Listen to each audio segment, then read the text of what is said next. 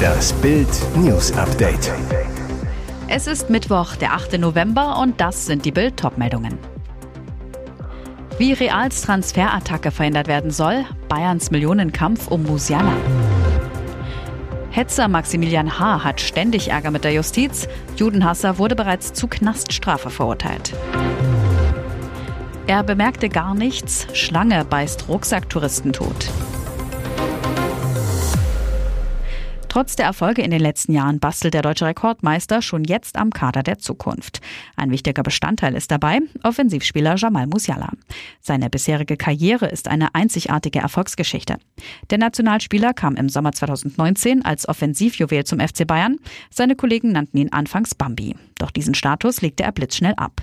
Seit Jahren ist Musiala ein Fixpunkt im Bayern-Mittelfeld und auch in der Mannschaft von Cheftrainer Thomas Tuchel gesetzt. In 138 Partien erzielte er 35 Treffer und bereitete 26 Tore vor. Sein aktueller Vertrag läuft noch bis 2026, doch schon jetzt startet der Millionenkampf um Musiala. Sportbild weiß, die Bayern wollen alles versuchen, Musialas Kontrakt zu verlängern. Derzeit erhält der Edeltechniker geschätzt 8 Millionen Euro pro Jahr und ist stark unterbezahlt. Den Bayern ist klar, wollen sie Musiala halten, müssen sie die Bezahlung fast verdreifachen. Unterschreibt er in München einen neuen Vertrag, dürfte er fast automatisch zu den Spitzenverdienern aufsteigen. An Angeboten von Topclubs in Europa mangelt es natürlich nicht. Bei Real Madrid steht für den Sommer die Verpflichtung von Mbappé ganz oben auf der Agenda. Klappt der Transfer jedoch nicht, soll Musiala die erste Alternative sein. Für Musiala gibt es alle Möglichkeiten. Er kann sich aussuchen, wo seine Zukunft liegt. Die Münchner wollen ihn unbedingt halten. Oder wie es CEO Jan-Christian Dresen bereits formuliert, Jamal Musiala zählt zu den wertvollsten Spielern der Welt. Wir tun gut daran, ihn möglichst lange bei uns zu halten. Nach der Blitzanklage gegen Judenhasser Maximilian H. droht dem Münchner jetzt eine Geldstrafe oder Knast bis zu drei Jahren. Die Härte der Strafe hängt auch davon ab, ob er vorbestraft ist oder bereits Ärger mit der Justiz hatte. Und genau danach sieht es aus. Nach Bildinformationen arbeitet er bis 2022 erst als Fahrer, dann als Disponent in einem Busunternehmen. Bereits dort soll es wegen seiner politischen Einstellungen immer wieder zu Konflikten mit Mitarbeitern gekommen sein. Folge: H., der eine Tochter haben soll und geschieden ist, soll fristlos entlassen worden sein. Ein Bekannter des Judenhassers erzählt Bild, dass Maximilian H. angeblich Straftaten im Betrieb begangen haben soll, mehrfache Unterschlagungen und Urkundenfälschungen. Es soll sich dabei um die Unterschlagung von Betriebsmitteln, mehrerer Schlüssel einer Schließanlage, einem Auto und 1000 Euro Bargeld handeln. Fest steht, die Staatsanwaltschaft Landshut ermittelte im Dezember 2022 gegen ihn. Das Verfahren wurde aber vorläufig eingestellt. Überraschende Begründung. Der Beschuldigte Maximilian H. habe in einem anderen Verfahren eine höhere Strafe zu erwarten. Trauriges Ende eines Work-and-Travel-Aufenthalts in Australien. Ein junger Franzose, 25, starb offenbar durch den Biss einer Braunschlange. Freunde fanden den Mann bereits am 25. Oktober bewusstlos in seiner Unterkunft an der Ostküste Australiens. Dort arbeitete der Franzose mit einem Working Holiday Visum erst seit rund zehn Tagen in einem Getreidebetrieb. Eine Stunde lang versuchten die Ersthelfer verzweifelt den Rucksacktouristen wiederzubeleben, berichtet der Sender Nine News. Dann wurde er 300 Kilometer nach Melbourne in ein Krankenhaus geflogen, starb dort an einem Herzstillstand. In seinem Fuß seien zwei Einstichstellen gefunden worden, die auf den Biss einer giftigen Braunschlange hindeuten, sagte Wade Humphreys, in dessen Betrieb der Verstorbene gearbeitet hatte, dem Sender. Vermutlich habe es sich um eine östliche Braunschlange gehandelt.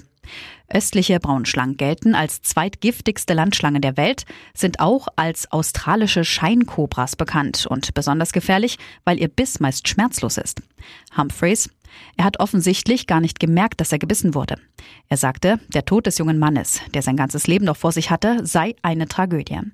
Er vermutet, dass der 25-Jährige nicht während der Arbeit, sondern in der Freizeit gebissen wurde, denn er wurde in den Fuß gebissen und wir tragen Schutzstiefel und Sicherheitsausrüstung, so der Chef.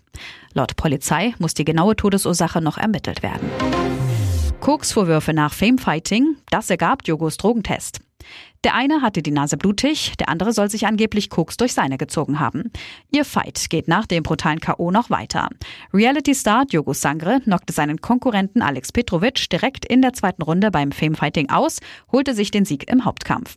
Doch Verlierer Alex behauptete danach über Diogo, seine Augen sahen nicht normal aus. Also ich glaube, der hat Koks gezogen. Der war richtig drauf, so richtig voller Wut.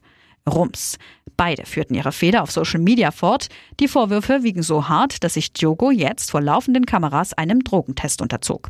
Wie Bild exklusiv erfuhr, machte er am Montagabend einen Schnelltest mit Urin. Nach acht Minuten das Ergebnis negativ. Im Urin ist die Droge in der Regel noch zwei bis drei Tage später nachweisbar.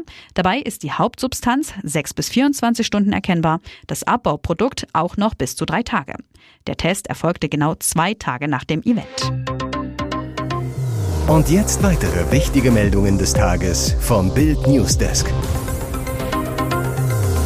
Teuer Schock überstanden. Die Inflation in Deutschland ist im Oktober auf den niedrigsten Stand seit August 2021 gesunken.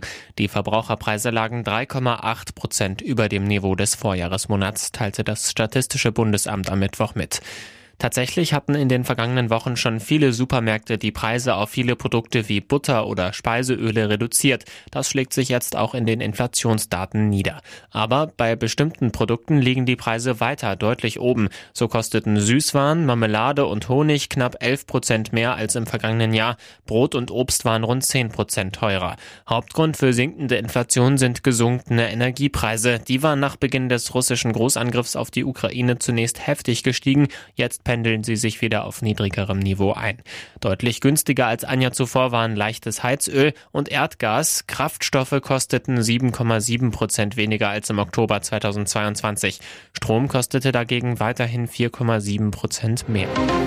Es schien alles so perfekt. Hochzeit, Flitterwochen in der Karibik. Doch aus dem Nichts zerriss ein Horrorunfall das Glück von Nate und Mariana Kuhlmann.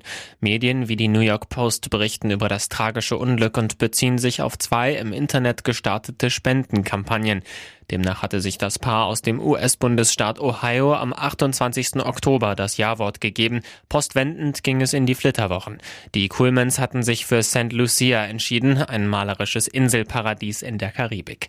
Der frisch Vermählte verunglückte beim Wasserskifahren, starb an den Folgen. Zu dem Zeitpunkt war das Paar gerade einmal drei Tage verheiratet, schreibt eine Freundin der Familie bei einem der beiden Spendenaufrufe. Dort heißt es, das Geld soll die Kosten für die Last-Minute-Flüge nach St. Lucia und zurück, die sofortige Ausstellung von Reisepässen, mutmaßlich für Angehörige, Transport, Unterkunft, Verpflegung und Beerdigungsvorbereitungen decken. Was übrig bleibe, gehe an die Witwe Mariana. Bislang kamen mehr als 100.000 Dollar zusammen. Ihr hört das Bild News Update mit weiteren Meldungen des Tages. Unter seiner Führung kamen Chips Letten, Erdnusslocken, Saltlets und Knickknacks international groß raus. Jetzt ist Lorenz Balsen, der Enkel des Balsen-Gründers, im Alter von 75 Jahren gestorben. Er lag bereits Ende Oktober einer langen Krankheit, teilte sein Unternehmen Lorenz Snack World am Dienstag mit. Lorenz Balsen stieg 1974 in das Keksimperium ein. Er arbeitete 45 Jahre lang in der Unternehmensleitung der Firma seines Großvaters Hermann Balsen. Lorenz Balsen stieg nach dem Tod seines Vaters gemeinsam mit seinem jüngeren Bruder Werner Michael Balsen in den Vorstand der Balsen-Gruppe auf. Dort behaupteten beide erst gemeinsam den Chefposten gegenüber ihrem Cousin Hermann Balsen. 1999 kam es dann aber auch zum Bruch zwischen den beiden Brüdern. Das Balsenreich wurde geteilt. Werner Michael wurde unter anderem mit den Marken Leibniz und Pickup zum Kekskönig. Lorenz stieg zum Snackkönig auf unter dem neuen Firmennamen Lorenz Snack World betrieb er seitdem das salzige Geschäft des Familienunternehmens aus der Firmenzentrale in Neu-Isenburg. Zu den Klassikern der Snackgruppe gehören unter anderem Crunchips und die Salzstangen Saltlets, die europaweit erfolgreich verkauft werden. In Italien verurteilt, international per Haftbefehl gesucht, in Deutschland unter biederer Tarnung abgetaucht. So nahte Antonio S. jahrelang und immer wieder die Behörden, bis ein banaler Blechschaden den Mafioso aus Kalabrien auffliegen ließ. Ende Oktober rangierte ein DHL-Fahrer in Duisburg mit seinem Transporter. Dabei rammte er im Rückwärtsgang das Auto einer älteren Dame. Die Polizei rückte an, nahm die Personalien auf, kontrollierte Führerschein und sprach mit den Unfallbeteiligten. Soweit so normal, bis die Beamten Namen und Geburtsdaten des Paketboten in ihrem System überprüften. Wie die Frankfurter Allgemeine Zeitung zuerst berichtete, ist das Ergebnis ein Volltreffer. Der Italiener ist zur Fahndung ausgeschrieben, wird per internationalem Haftbefehl gesucht. An Ort und Stelle verhaften die deutschen Polizisten den glatzköpfigen Paketzusteller, brachten ihn ins Gewahrsam. Später wurde er in die JVA verlegt. Dort wartet der Mafioso nun auf seine Überstellung nach Italien. In Deutschland ist Antonio S. ebenfalls kein Unbekannter und im Kontext der grausigen Mafiamorde von Duisburg aktenkundig. 2007 war S. im Restaurant Da Bruno angestellt, als dort sechs Menschen erschossen wurden. Seine Familie gehört zum Drangheta-Clan der kalabrischen Mafia an. Der Clan war für die Morde verantwortlich. Hier ist das Bild News Update. Und das ist heute auch noch hörenswert. Wegen Wagenknecht-Partei linken Bundestagsfraktion will sich auflösen. Die Linksfraktion im Bundestag ist am Ende, das sagte Fraktionschef Dietmar Bartsch am Dienstagabend nach Beratungen der Abgeordneten in Berlin. Deswegen will die Bundestagsfraktion ihre Auflösung in die Wege leiten. Die Liquidierung solle bei der nächsten Fraktionssitzung am Dienstag kommende Woche beschlossen werden, teilte Bartsch mit. Hintergrund des drastischen Schritts der Bruch mit Sarah Wagenknecht und neun weiteren Abgeordneten. Wir haben entschieden, dass wir in der nächsten Woche die Liquidation einleiten werden, sagte Bartsch. Dann werde auch festgelegt, zu welchem Datum diese Liquidation beginnt. Diesen Zeitpunkt könne er jetzt noch nicht nennen. Am nächsten Dienstag kann ich Ihnen sagen, zu welchem Datum das passiert. Der Beschluss fiel nach Angaben aus Fraktionskreisen gegenüber der Nachrichtenagentur AFP einstimmig den Anträgen von Wagenknecht und ihren Gefolgsleuten, trotz des Parteiaustritts vorerst weiter in der Fraktion zu bleiben, sei nicht stattgegeben worden.